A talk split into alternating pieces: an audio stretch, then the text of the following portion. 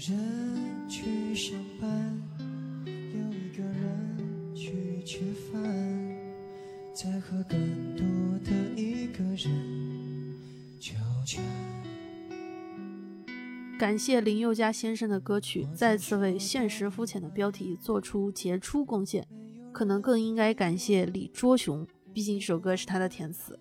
二零一三年林宥嘉的演唱会演唱了这首歌，他一个人坐在舞台上，黑黑的舞台背景，一束光打下来，他抱着吉他，舞台下面只有绿色的荧光棒。我觉得这一版的模样才是我想象中这首歌该有的模样。甚至比录音室的版本还要好。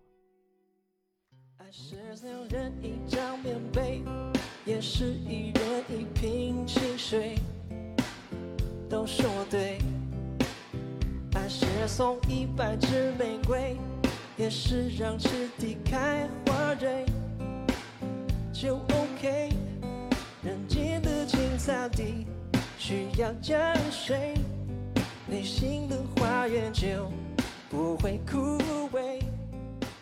另外还有一首歌，每个人都会，是方大同一首特别棒的歌。他的歌词以侧面能表达我们这一期的主题。它里面有唱到：“爱是两人一张棉被，也是一人一瓶清水。”都说对，这个也特别符合我们想聊的话题。对，就是他后面那一句是：“爱是送一百支玫瑰，也是让赤地开花蕊。”啊，然后我非常喜欢这个。就 OK，OK，OK，别太勉强。就 OK，就是每一种状态都是正常的、合理的，每每个人都会，每一种形态都可以。就好像我们现实肤浅，就啥都 OK。那 要不然 把英文名换了吧？所以一句太长了。我们宣布一个重大的变化，就是我们把英文名称改成 Just OK。你看多有气势！来，一二三。大家好，我们是 Just OK。一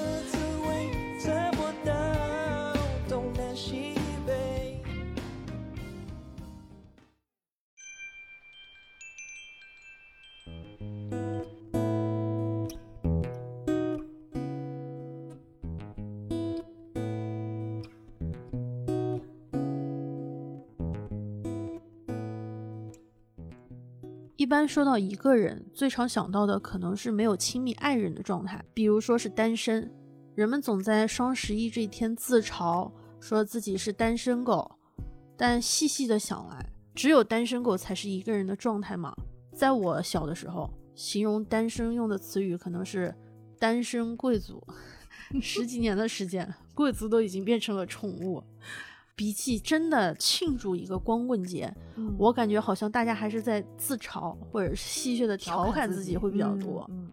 李卓雄还有一首歌叫做《两个人不等于我们》，好像这首歌是王力宏的。嗯，你觉得也说的也是说得通的。对，我觉得宗旨我们讨论的其实就是一个人他在任何一段关系里，比如说我一对一自己对自己。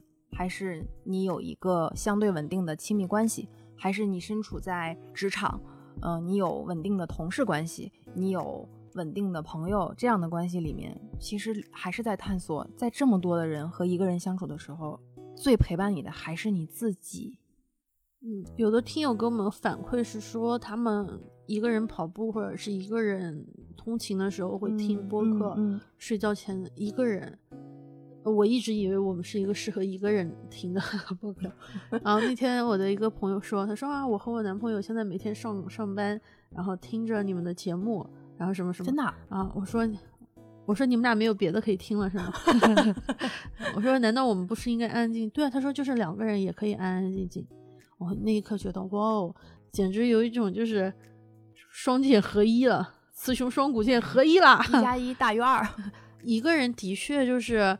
好像是一个听起来不是那么欢快的事情，嗯，但是又是一种人生就生活的选择吧。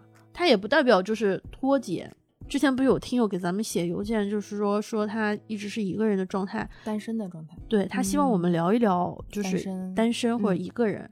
我们其实也有在想这件事情，但是可能在我们的理解里面，嗯，一个人单身或许不是一种不高兴的事情。嗯，嗯，它也是一个挺客观的一个状态。我觉得应该就是一种现状。我们这一期想聊一聊一个人，或者嗯是说单身，也或者可以说是独处，与自己独处。嗯，其实不是想歌颂或者是哭诉单身有多悲惨、有多伟大，嗯只是想聊一下我们一个人的时候到底可以干什么。呃，高木直子有一个人系列，嗯他画了很多上大学的时候，他简直就是我的就是人生导师。我特别希望我以后能像他一样，一个人去大城市，一个人去大一个人城市去旅行，对对对嗯一个人去创自己的事业，对对对，然后他的书叫做什么？一一个人住嗯第五年，一个人上东京。对，第一次一个人旅行。后来，后来特别逗，是他变到了一个人住住第九年第九年，然后有人问，我就想问问你，怎么都第九年了呢？就是那个时候，其实他已经出了一本叫做《两个人的头两年》，对，因为有很之就毕业之后，你上班很久了以后，就淡淡的对这一类的漫画不怎么看这个这对这一类的书了。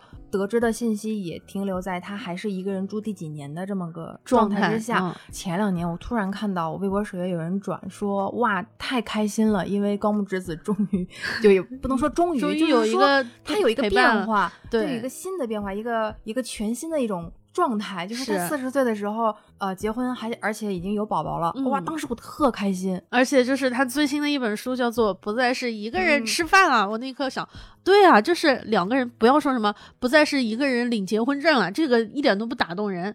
但他说不再是一个人吃饭了，特别能打动人对，特别特别的动人。什么孤独的美食家、小五郎，还有呃独活女子的推荐嘛，虽然那一部剧好像不是特别火，但是我觉得它的那个主题和它的企划是特别好的，它的对那个主题是很好的。所以我们这一期也是聊自己的状态，对，哪怕已经有亲密爱人了，嗯，但仍然是有个人的一个属于自己的时间。对对的。我这两天在看国王排名，嗯嗯嗯，虽然它才刚更新了三集，但是它里面情节特别打动我，包括它的片尾曲，我觉得或多或少跟我们今天聊的有一点点能够相似。就是特别触动我的是，很多人会觉得孤独、寂寞是特别可怕的事情，或者是特别排斥。哎呀，我觉得这部剧里面就是两个特别孤独的人，看起来别人看起来是会非常孤独的两个两个角色，因因为有一个不是人的样，然后他们成为了朋友，可是他们永远是一个人和另一个人独自一人，一个是小男孩，一个是一个影子，一个独自一人和一个影子的形影不离。然后他说：“我终于不再是一个人了。”然后你就哭了。他的片尾曲唱的是“请别再唤我为孤独之人”。如果你也脆弱不堪，我便和你分享我的弱点；如果你故作坚强，我会把你的脆弱拥入我怀。请你不要让我孤身一人呀、我绝对不会让你孤身一人。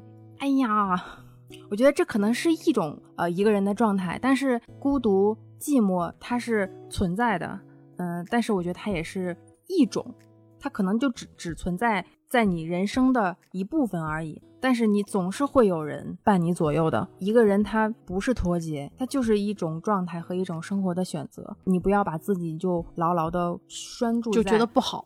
特别不好啊！别人说我是，现在又说成单身狗，嗯嗯嗯，好像是没人要，要么就是大龄剩剩男剩女，嗯，很注意男女平等，很好。所以我觉得你应该看一看，就是是国国王排名，是嗯，他真的是两个特别孤独的人，是，而且怎么说，孤独终老好像好可怕哦。就别人说为什么要结婚，有一些人啊可能会想的是，我不想一个人老去，我希望未来有一个伴。为什么我要生孩子？因为我希望以后有人，这是一部分人的想法。嗯嗯，但是其实想起来，即使有亲密的爱人、有子孙后代、有繁衍，仍然有可能是你一个人孤单的离开。而孤独终老看上去有些可怕，但其实是大多数人可能需要经历的一种过程吧，一种状态。对于我们来说，我们也总是一个人在练习在练习一个一个人。刚才动画片里面唱到“请别再唤我为孤独之人”，嗯，嗯我觉得表达的意思我理解也不是说我排斥别人说我是孤独之人，肯定一个人中间是有很悲伤的部分。当你不知道去没有一个人去分享你的一些情绪，或者自己没有一个依靠的时候，在一些时候是会有一些悲伤、会难过、嗯失望嗯各种情绪。甚至会有一些哀怨。但一个人也有很快乐、很开心、很自足的时候。那这件事情没有办法说孤单就很惨哇！嗯你看看你一个人孤零零的，你怎么办？不是这样，真的不是这样的。人应该有各种各样的情绪，它只是你其中的某一个情绪而已。对，相反，我是非常喜欢和开心开始独居生活，就独处生活。多少人结了婚之后，男的下班了之后不回家，在车里坐着 打个游戏，听个音乐。自己的时对？女生要是就是知道自己老公今天出差什么的，哇，回家开心的不得了，终于我有一个人的时间了。经常也是有这种时刻，嗯可能在家里面过年的时候，一桌人，你也可能是那个时候是你最孤独的时候。嗯嗯，一群人，大家每一个人虽然看起来都不一样，奇奇怪怪的，但大家想法一样，说到一件事情都很开心的时候，你又会觉得又很好。总归是希望有人陪着你啊，互相陪伴，一一直走下去。但是这跟我们一个人如何自洽，一个人在一个人单身的这个阶段该如何生活，其实是都应该注意的事情，这是两回事儿。嗯，小的时候啊，就躲在被窝里面听广播，觉得世界上只剩下一个自己了。然后听着广播里面的那个，就是说的什么话，深夜电台都是我痛哭的时刻。对，就感觉就是躲在被窝里面听那个叫什么故事的人，复读机，对，还带天线的那种。是，长大了之后，其实也不是没有怀疑过，也会怀疑我孤单一个人的状态，是因为我不配吗？就我不配另外一个人，会有这种就是反刍的时刻，哦问自己，我配得上什这个很？关键，就是你要学会自己能调节的这个点，在这个时候就特别的关键，不然就会陷入到另外一个负面的情绪里面，一直就出不来了。对，有的时候会觉得，哎呀，就是一个人，你比如说你把你们家大灯关了，我晚上的时候特别喜欢关了大灯，只开床头灯，一束光照着自己，整个嗯屋子都是暗的，只有嗯自己一个人。嗯，那一刻，我也不知道是舒服还是孤单，这种情绪化是有的时候会涌上来，有的人有的时候会觉得特别好，觉得这一刻一个人也很温馨，但有的时候又会觉得一个人特别的空空的。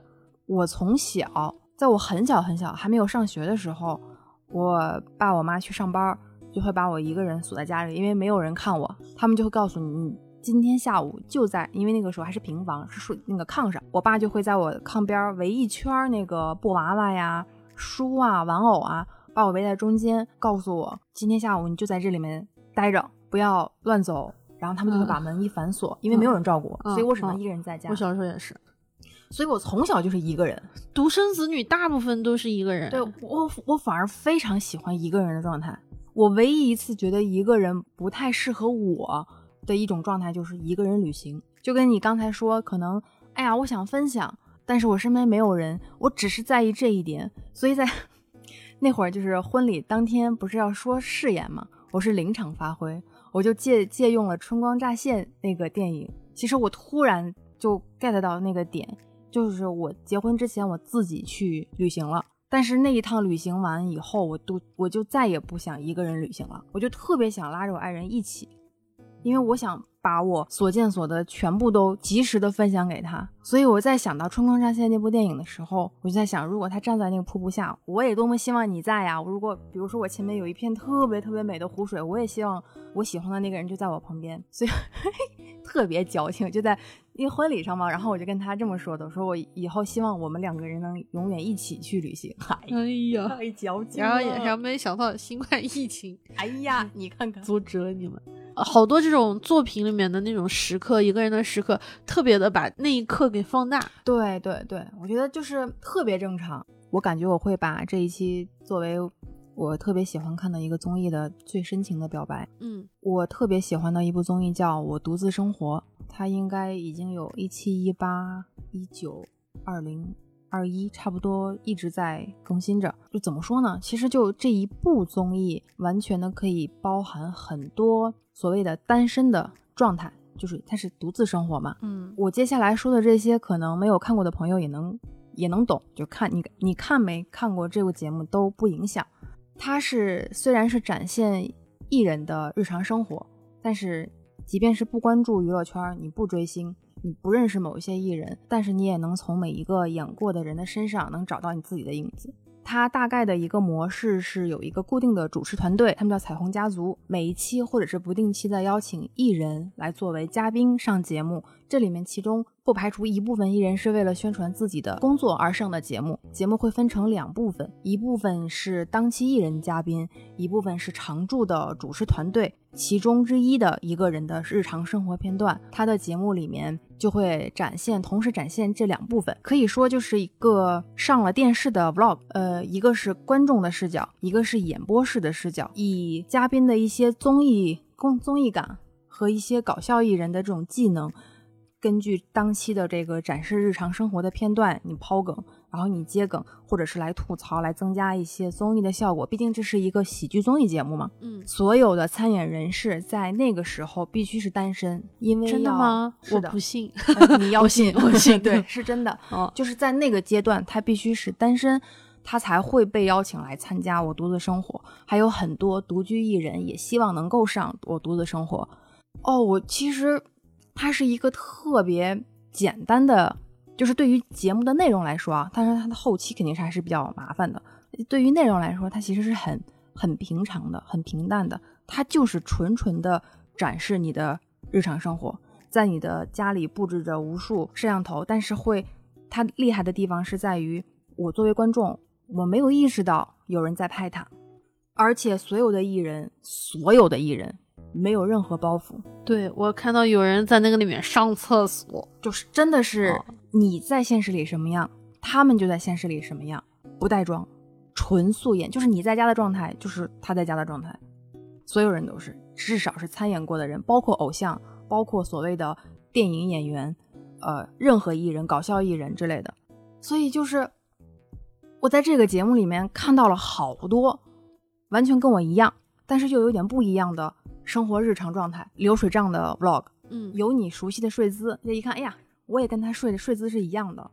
吃饭、发呆、失眠、痛苦、工作压力，一个人叫外卖呢会点多，或者是你和家人打电话永远是报喜不报忧啊。朋友来看你，你或者是和朋友定期的聚会，呃，你自己一个人住，偶尔要去看望父母。你一见到父母，父母就会唠叨你，你为什么啊？就是不结婚啊？你为什么还不找对象？你为什么还不生？宇宙共同的问题。对，呃，我自己在家的时候，我去发掘新的爱好，我运动，我去遛狗，我尝试给自己做好吃的，啊，我收拾家务，就是好像在一个平行时空，有的人是和你一样，在家里面特别无聊，特别孤单，就会拼命的找事做；也有的人是家里一团糟。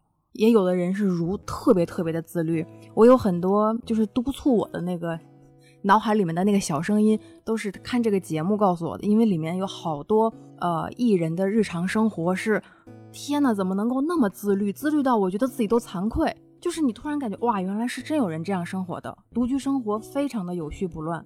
它真的会影响我。我因为你不是之前说了这个吗？我去看了一集。然后其中有一集是他早上起床的时候啊，嗯，现在先把头伸出床外面，嗯，就是倒过来，嗯，那个状态，然后把脸那个推。我自从看了那个节目，就跟魔怔了一样。我每天早上起来，就是在犹豫要不要起床的时候，嗯，我都先把头伸到床外面去，就是倒挂着，然后开始然后拍自己的脸，告诉我自己清醒清醒。就就那种状态，就是你不知道这个节目有什么样的魔力，这个状态好像就是。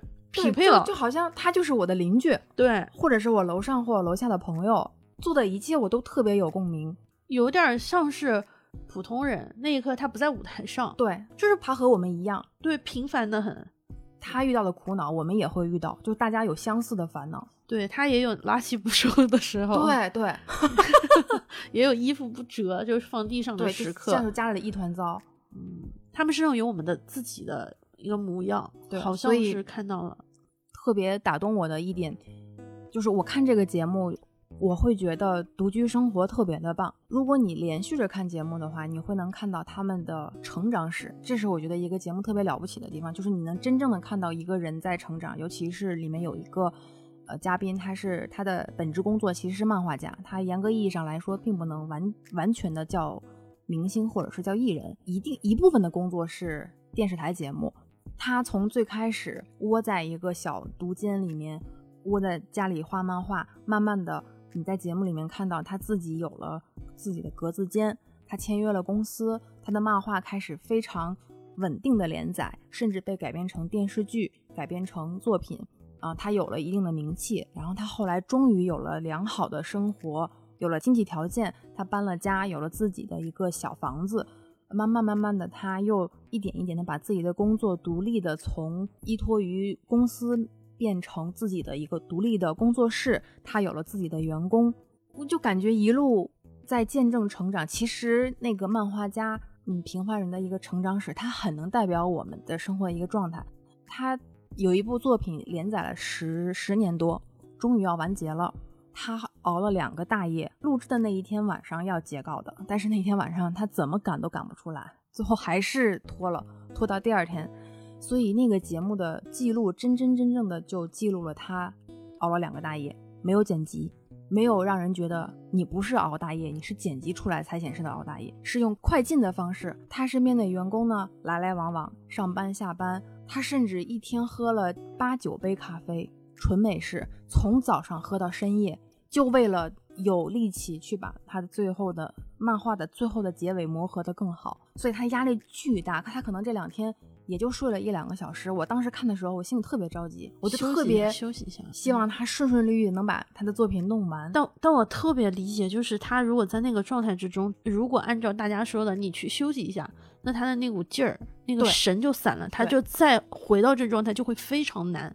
包括 deadline 是第一生产线这件事情，到那个点终于结束的时候，你又痛苦又兴奋又满足又失落，还觉得我有点后悔，也许我可以做更好。他就是这样。我为什么看到他最后结完结完以后，他提交了提交他提交作品这十多年的呃这一段，终于画上了一个句号。然后那一刻，其实已经是第二天的深夜呃夜里了。他又一个人在漆黑的小工作室里面坐着发呆，就不知道自己该干些什么，就真的就是静静的待着。然后他也没有和朋友去庆祝，也没有告诉员工要干嘛干嘛，又是一个人。其实背影看起来真的，我当时一看，我说他那一刻应该是挺挺孤独的吧，挺落寞的吧。他点了一份外卖，然后自己就蹲在他的那个工作的工作台上自己吃。啊，那一刻我就掉眼泪了，就是。有有一种状态是他那一刻完结以后，他也不知道自己该做些什么了。当他真的忙到极致，然后又完全松懈下来之后，他就是左顾右盼，然后挠挠自己。哎呀，那一刻就是，他就是你身边的你，或者是你的朋友啊，你的特别有共鸣，特别特别有共鸣。哎，我就说啊，这种这么巨大的这种。落寞或者是失落这种感觉，他能承受得住吗？你不会垮掉吗？可是他自己在看着自己，他在演播室，然后他看着他的这个片段，哎呀，我觉得他应该是也挺感慨的。所以我能在很多嘉宾上、嘉宾身上看到自己的影子，我觉得这就是节目告诉我的你独自生活的一种意义吧。对。因为我也看了其中一部分，就是他们是过新年嘛，嗯，然后就不断的打电话烦那个，就是 Henry 不停的打电话给 Amber，打电话给 Amber，应该是社交牛逼症。对，我觉得他好 烦啊，就是那个呃，Amber 都已经不耐烦了。对，但 Amber 脾气很好，然后他一个人跑去吃韩餐，然后发现经常吃韩餐的那家店关门了，他一个人买了点菜回去，然后做完了菜，让那个。那个灶台就是我看的头皮发麻，特别想过去给他收拾一下。这个时候，他打电话给所有人，就没有人就在韩国的外国艺人都没有。对的，对的。他妈妈打了个电话过来，他在他妈妈面前他说的是：“哦，我过得很好啊，朋友都在在那个。”哦，那一刻觉得可不就是我们自己吗？是的，嗯。所以很多就是我一个人在家，就是除了工作室工作以外的时候，我一个人在家，觉得今天。可能要浪费了，然后一个人真的好无聊，然后感到特别焦虑不安的时候，我就会想到，哎，那我我独自生活里面，大家是生活的样子是是什么样的？给了我好多力量。我不是按着你的头说啊，你必须要吃这个安利，我就说这个节目特别好看，你必须要看。我我并不是，我只是就是希望大家如果能听到这里，听到我说的这些大白话，应该能感受到就是就是生活的模样。这个综艺告诉你生活的模样。独居生活就是你独自生活，或者是你的一些独处的时刻，可能是特别无聊、特别寂寞，也有可能你家里是一团乱、杂乱无章的。但是大家其实都有在用自己的方式对待生活。我觉得单身，我一个人，或者是我结婚了，我恋爱了，并不是评判你这个人生活质量好坏的一个标准。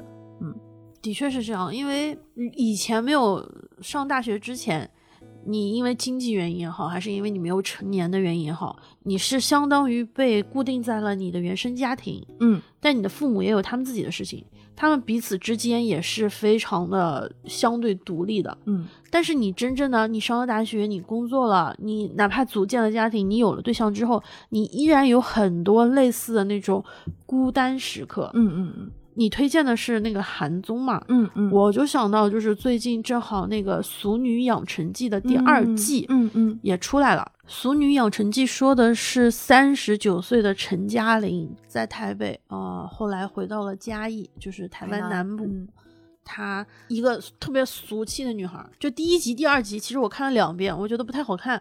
后来我看到第二集、第三集，我第一集我不行，我就看到第第二三集吧，看过去，我觉得这部片子的确是打动我的。你能看到，就是的确是一，的确是一个就是中华的一个基地。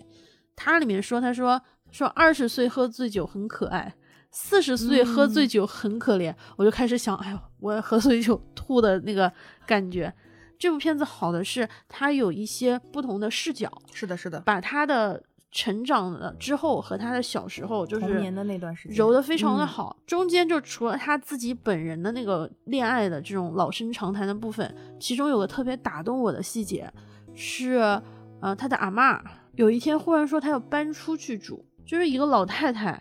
就是爷爷也在哈，大家一家子都很好，对媳妇儿还有点拿婆婆的那个劲儿。忽然有一天，老太太说她要一个人搬出去住，然后家里面人都说你为什么什么要出去？然后他老头说让他去什么什么，我看他怎么样，就没有人能理解，所有人都不希望，都不希望他出去，所有人都觉得你出去之后会让别人觉得我们不孝顺，你为什么要一个人出去？一大家子人对你不好吗？然后团圆才是最重要的。对，让两个小孙女儿、孙孙女儿和孙子跪在地上求他，阿妈不要走。只有嘉玲，小嘉玲问他的阿妈说：“你一个人搬出去住，你快乐吗？”就之前嗯所有的人没有人关心阿妈快开不开心，就一个外奶奶开不开心，所有人都是觉得你出去了会让我们名声不好，受是的，你出去了，你是不是有什么或者是什么，他就会想各种各样的。但只有小女孩说：“嗯，你快乐吗？” 阿妈的快乐你理解不了，就是阿妈不会写名字，不会写字，文盲。她她叫李月英，然后陈嘉玲的爷爷姓陈，陈对，所以他在外面应该说自己叫陈李月英。她不会写字，他想学自己的名字。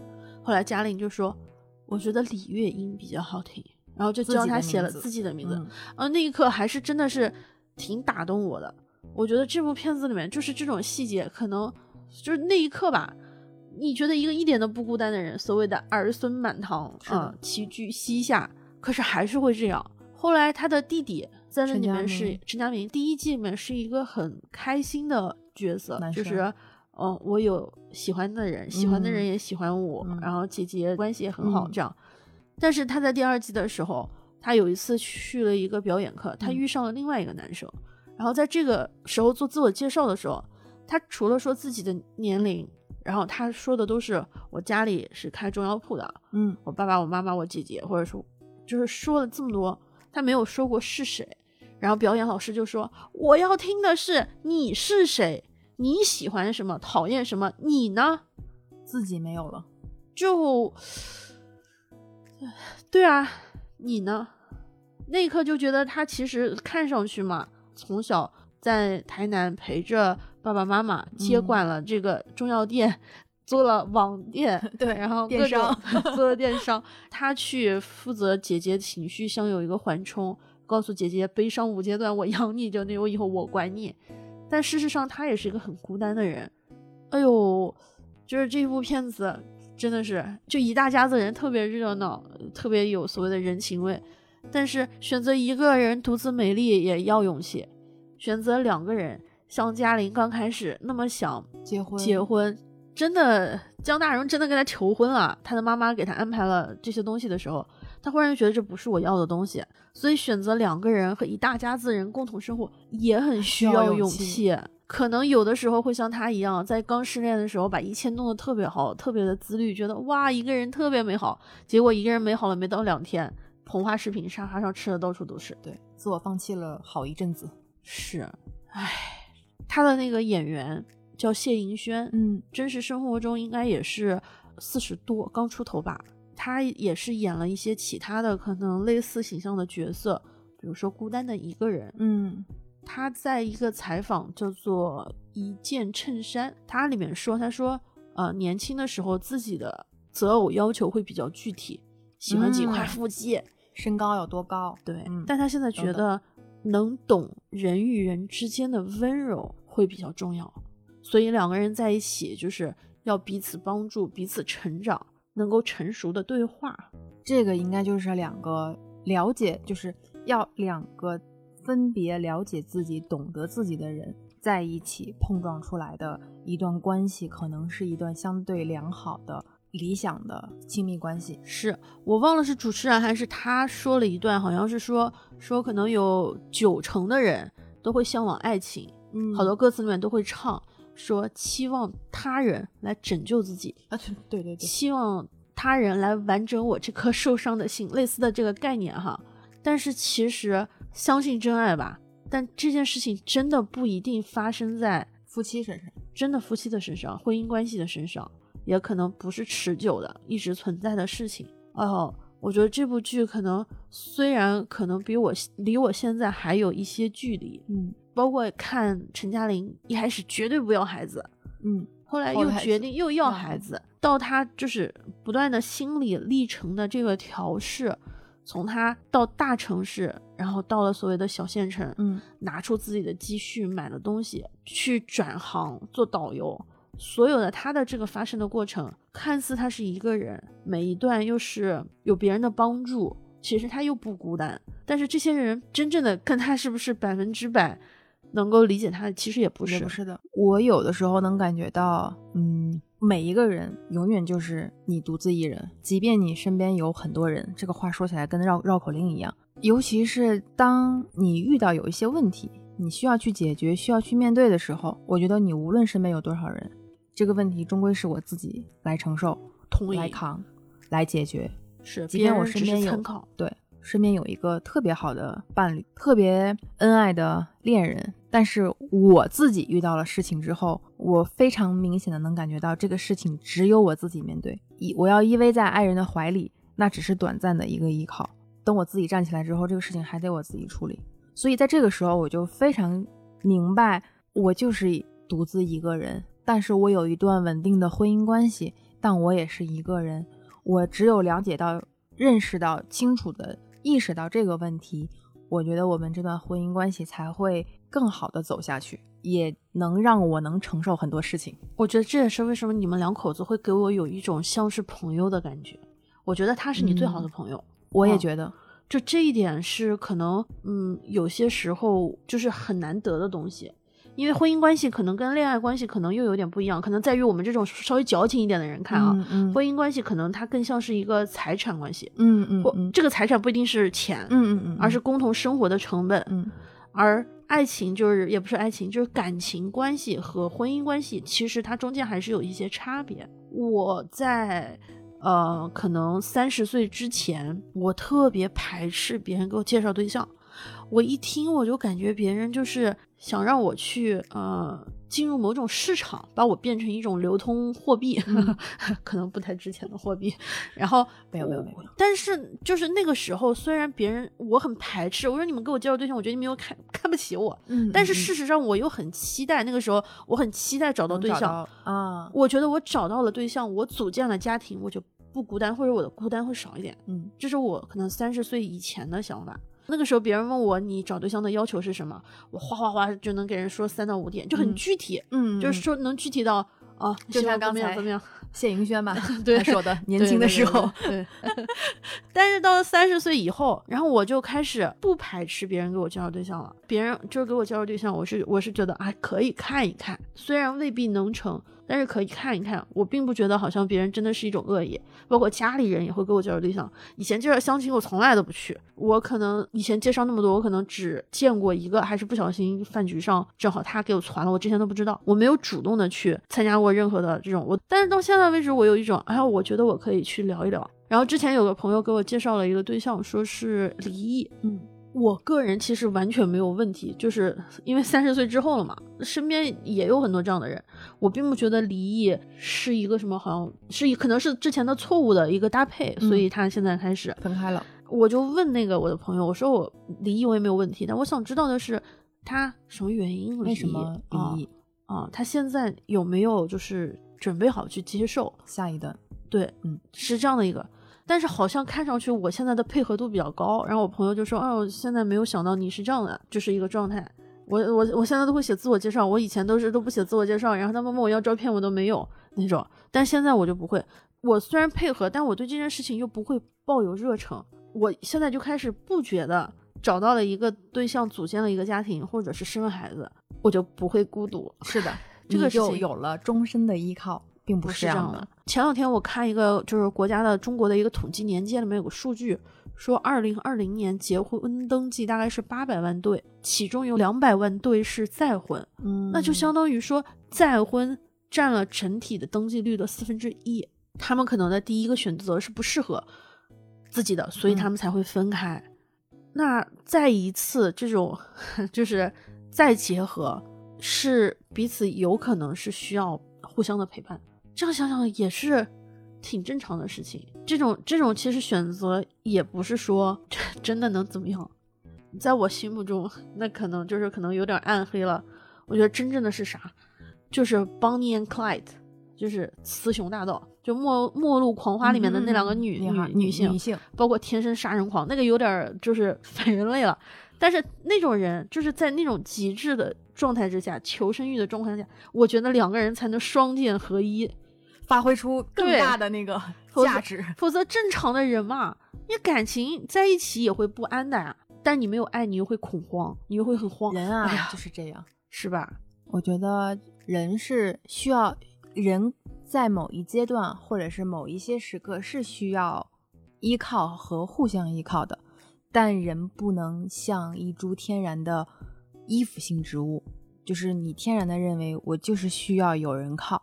我的肩膀让你靠，我就像任贤齐唱的，我让你依靠。嗯，只是那只是一个时刻和一段过程中需要，但是我不能天然的认为自己就是，就比如说自己要长成一棵树，对对，我自己要成为一棵独立的向上的一棵，或许是奇形怪状的树，但是我不能天然的。成为一种依附性植物，我只有依附着它能长得更好。这个可能就跟我要不要一个人，我永远一个人有什么问题没有？其实是没有问题的。嗯，只有别人觉得你有问题，但是你不要太在意别人认为你有没有问题。我们家人经常说的一句话是：“你的问题就是太独立了。”我妈也这么跟我说。我妈会说：“你好毒啊！”这个“毒”是独立的“毒”，哦不，独独自一人的“毒”啊。但是这个“毒，她又会觉得像是一种。自私，她会觉得这是是的，是的，自私，太在意自己了。对，我觉得我最缺的就是太在意自己了，我应该更在意自己一点。是，这种好多人是把自己实现不了的事情放在了别人身上。对对对。但是当他，期待，但是当他一个人安静下来思索的时候，他又是一个孤独的人。嗯，有一部就是一四年的吧，嗯，畅销书叫做《无声告白》。是那个吴吴启诗，是一个美籍华裔的一个女作家，叫做 Everything I Never Told You Celeste In。她的那个书的封面上写了一个叫做“我们终此一生就是要摆脱他人的期待，找到真正的自己”。这本书呢，它是讲了一个在一九七七年俄亥俄州的一个故事。她的妈妈叫 Marilyn，是一个想做医生的白人女性。她认识了这个书里面的这个父亲，一个哈佛的高材生 James Lee。因为母亲以前在七十年代、五六十年代嘛，总是希望就是未来的女儿稳定一点生活，成为家庭主妇。嗯，但她自己想做医生，有所事业成就，所以她逃离了家庭。她才上了两个月，大概九个星期之后，发现自己怀孕了。嗯，就是认识了 James。嗯，所以她就生了孩子，没有想到他变成了。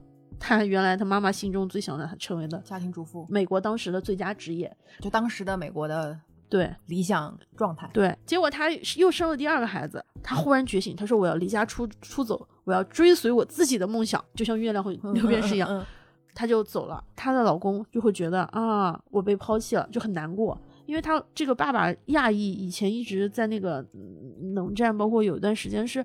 被歧视的，所以他很希望就是能够得到一些就是社交，但他却没有，他他会被别人当做中国人或者亚洲人，他会去解释，他说我是美国人。在这个情况之下，他也没有在意他的孩子，于是孩子里面呢哥哥，呃，是找到了一个宇航，他喜欢宇航，然后开始看书。二女儿 Lady 啊，她体验的那种孤独就没有办法说出来。后来这个就是她这个这个女这个 Marilyn 她回来了，是因为她发现自己又怀孕了，怀了三女儿。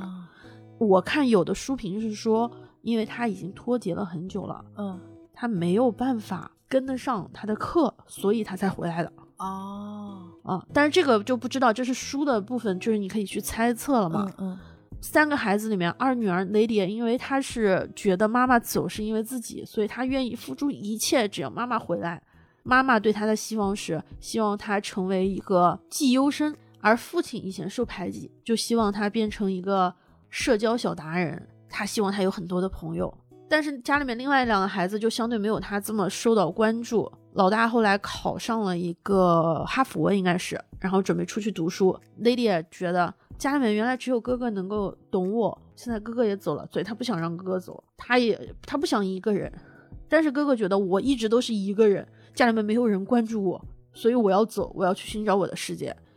三妹是那种特别会阅读空气的人，她很清醒，察言观色，对她知道我是一个人，而且我接受了，所以她把自己一个人藏起来了。内心，对，后来有一天船在湖里面，她跳下去了。嗯她不会游泳，她为什么要跳下水？她生活中和家人的期待完全都是不一样的。嗯只有他的这个小妹妹嗯哈娜知道，可能就有所了解。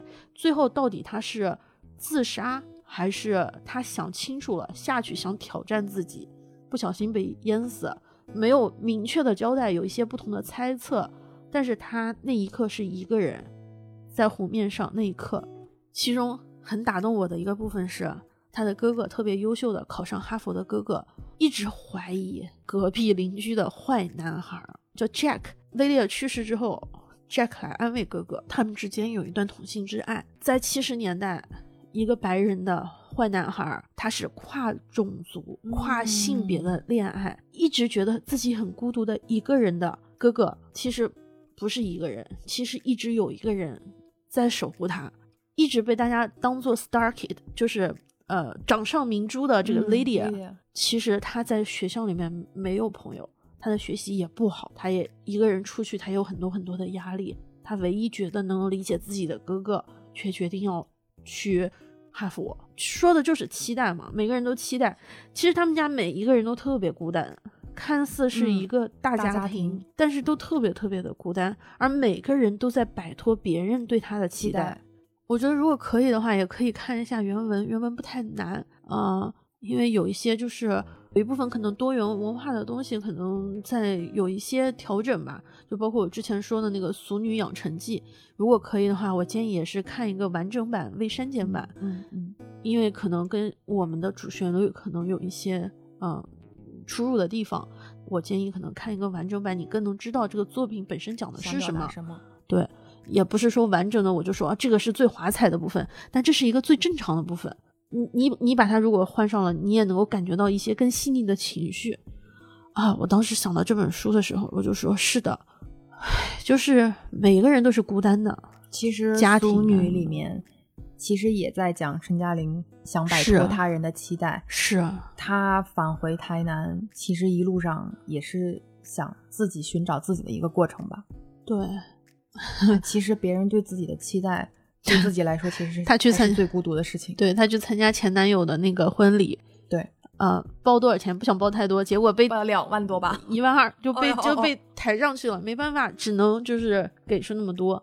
当身边的人都是很热闹的时候，被拱上去接抛花的时候，那一刻，他明明有对象，有江大荣，江大荣还不错呢，对吧？但不是不是那样啊，那种感觉。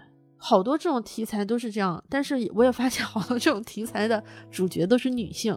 哎，你你刚才在说那本书的时候，其实我突然想到，就《鄙视》这本书，因为你说到女性是一个女性的一个视角，嗯嗯嗯呃，我突然想到嗯，，是读客的那个。对嗯，那本就是那个阿尔贝托的那本书《鄙视》，今年好像有一点点火，还是怎么着？好，好多人聊起来。我突然想到，里面说到刚开始说女主是为了追求梦想，想突然的抛下一切嘛。这本书的书腰其实在讲了两个人的婚姻出现了问题，他想让我们能不能够重新相爱。他的腰封是这么写的。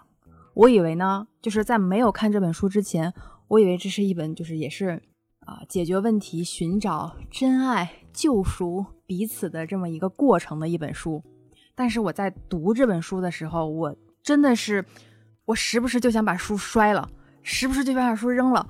不是说这本书不好看啊，就是反就是有一种作者写的东西共情共情，我我气到我真的想摔任何的 东西。嗯，我从来没有看一本书气愤到如此境界。那说明作者很成功。对 我就是想说这个，嗯他在说鄙视，其实是说作者描述的这位男主人公意识到自己的妻子对自己产生了鄙视，他认为这个鄙视是最糟糕的一种状态，所以他一直在书里面描述的一种状态就是我要寻找答案，为什么妻子会变成这样？为什么妻子一步步的远离他？明明两个人曾经很相爱，可他也没有做错什么。他现在所努力工作所做的一切，都是为了能和妻子以后有一个更好的未来。可是为什么就在这个路上，他妻子反而不支持他，而是越离他越来越远？然后他觉得妻子在鄙视他，他接受不了。妖风写的是重新相爱，但是书里面其实是相反的，他越呈现的一种过程就是。可能听上去、看上去觉得哇，一个能解决婚姻问题的、主动积极解决婚姻问题的男人，其实是挺难能可贵的。但其实他根本没有读懂女人。我忘了是谁的哪一位学者的一个评论是说，男人好像心智或者是男人的一种思考能力，就挺一部分啊，一部分男人不是所有，只停留只停留在了青年或者是年幼阶段，他根本不想去思考或者是深度思考女性在想什么。这本书里其实大致的内容我就不描述了，他这他中心的意思其实是在讲，他发现他的妻子鄙视他，并不是说他接受不了他自己有什么错，而是他承受不了我的妻子竟竟然能鄙视我我。，嗯，当我看到这种权力关系。读到这个这会儿的时候，我突然意识到，啊，其实他才是最鄙视他妻子的一个人，他根本就没有尊重他的另一半，所以他的妻子一直要离开他，要嗯回呃回娘家，要离开他，要独自生活。他似乎营造了一段相对完美的婚姻关系，但是他根本不知道他的妻子想要什么，也不尊重他的妻子喜欢什么。我觉得他在这一段关系里面是那个最最最最最孤独的人，嗯，就是给你气的呀。都特别生气。我觉得应该所有的男生都应该看这本书。是，啊，回头回头我把它也列出来。嗯，就是我真的特别气愤。我觉得所有的男都应该看这本书。嗯，如果说金智英就八二年的金智英嗯会让人觉得有一种悲哀，有嗯一种怅然。嗯，这本书可能会让人觉得有点愤怒。对而且我甚至认为大部分男人都是这么想的，他根本不想考虑自己的妻子或者是自己的另一半到底要想要些什么。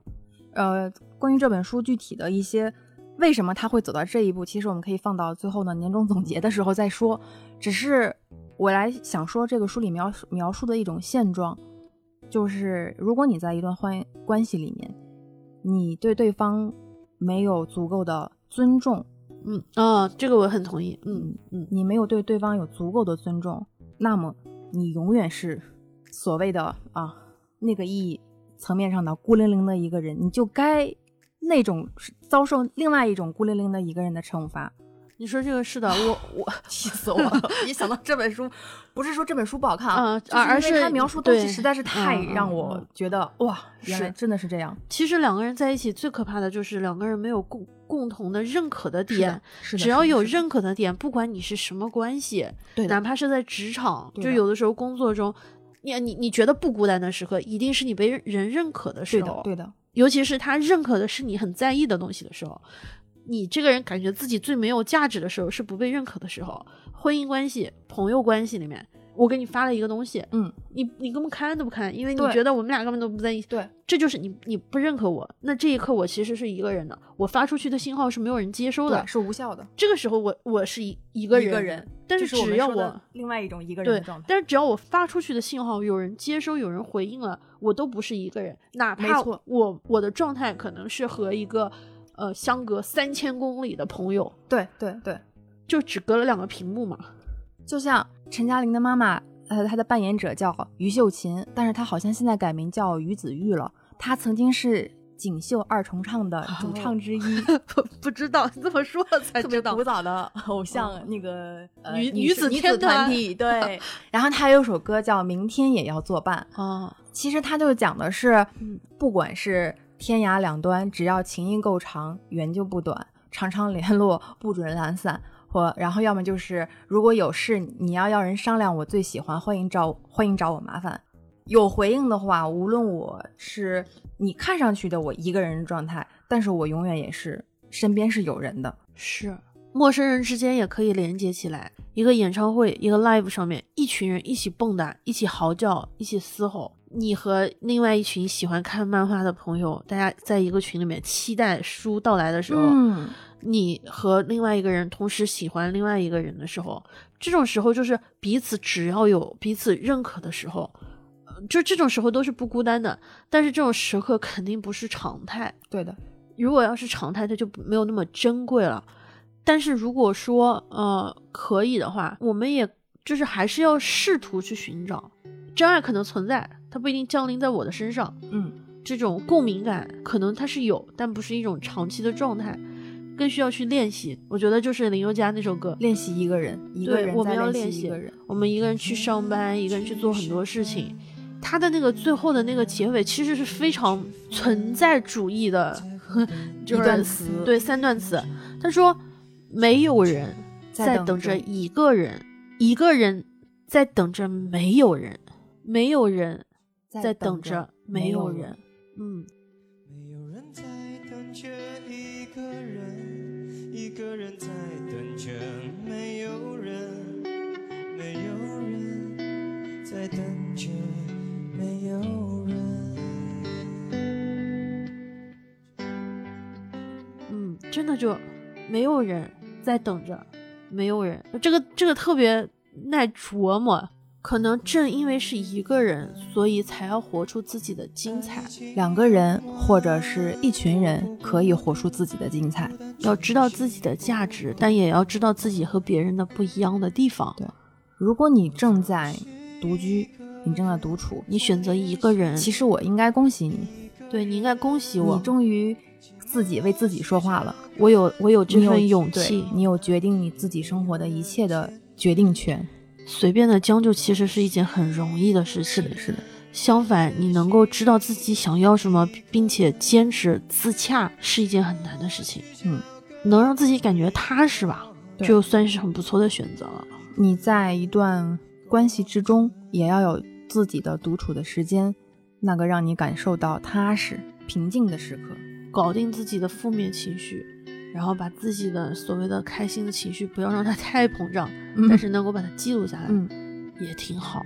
同样，如果能够做一个心安理得的母亲、妻子、丈夫、儿子，也是一件很好的事情。但在这样的情况之下，更重要的是做一个独立自主的人。马莎莎有一个 vlog 说的是祛魅，嗯，说不要对一个东西呃有太多的滤镜。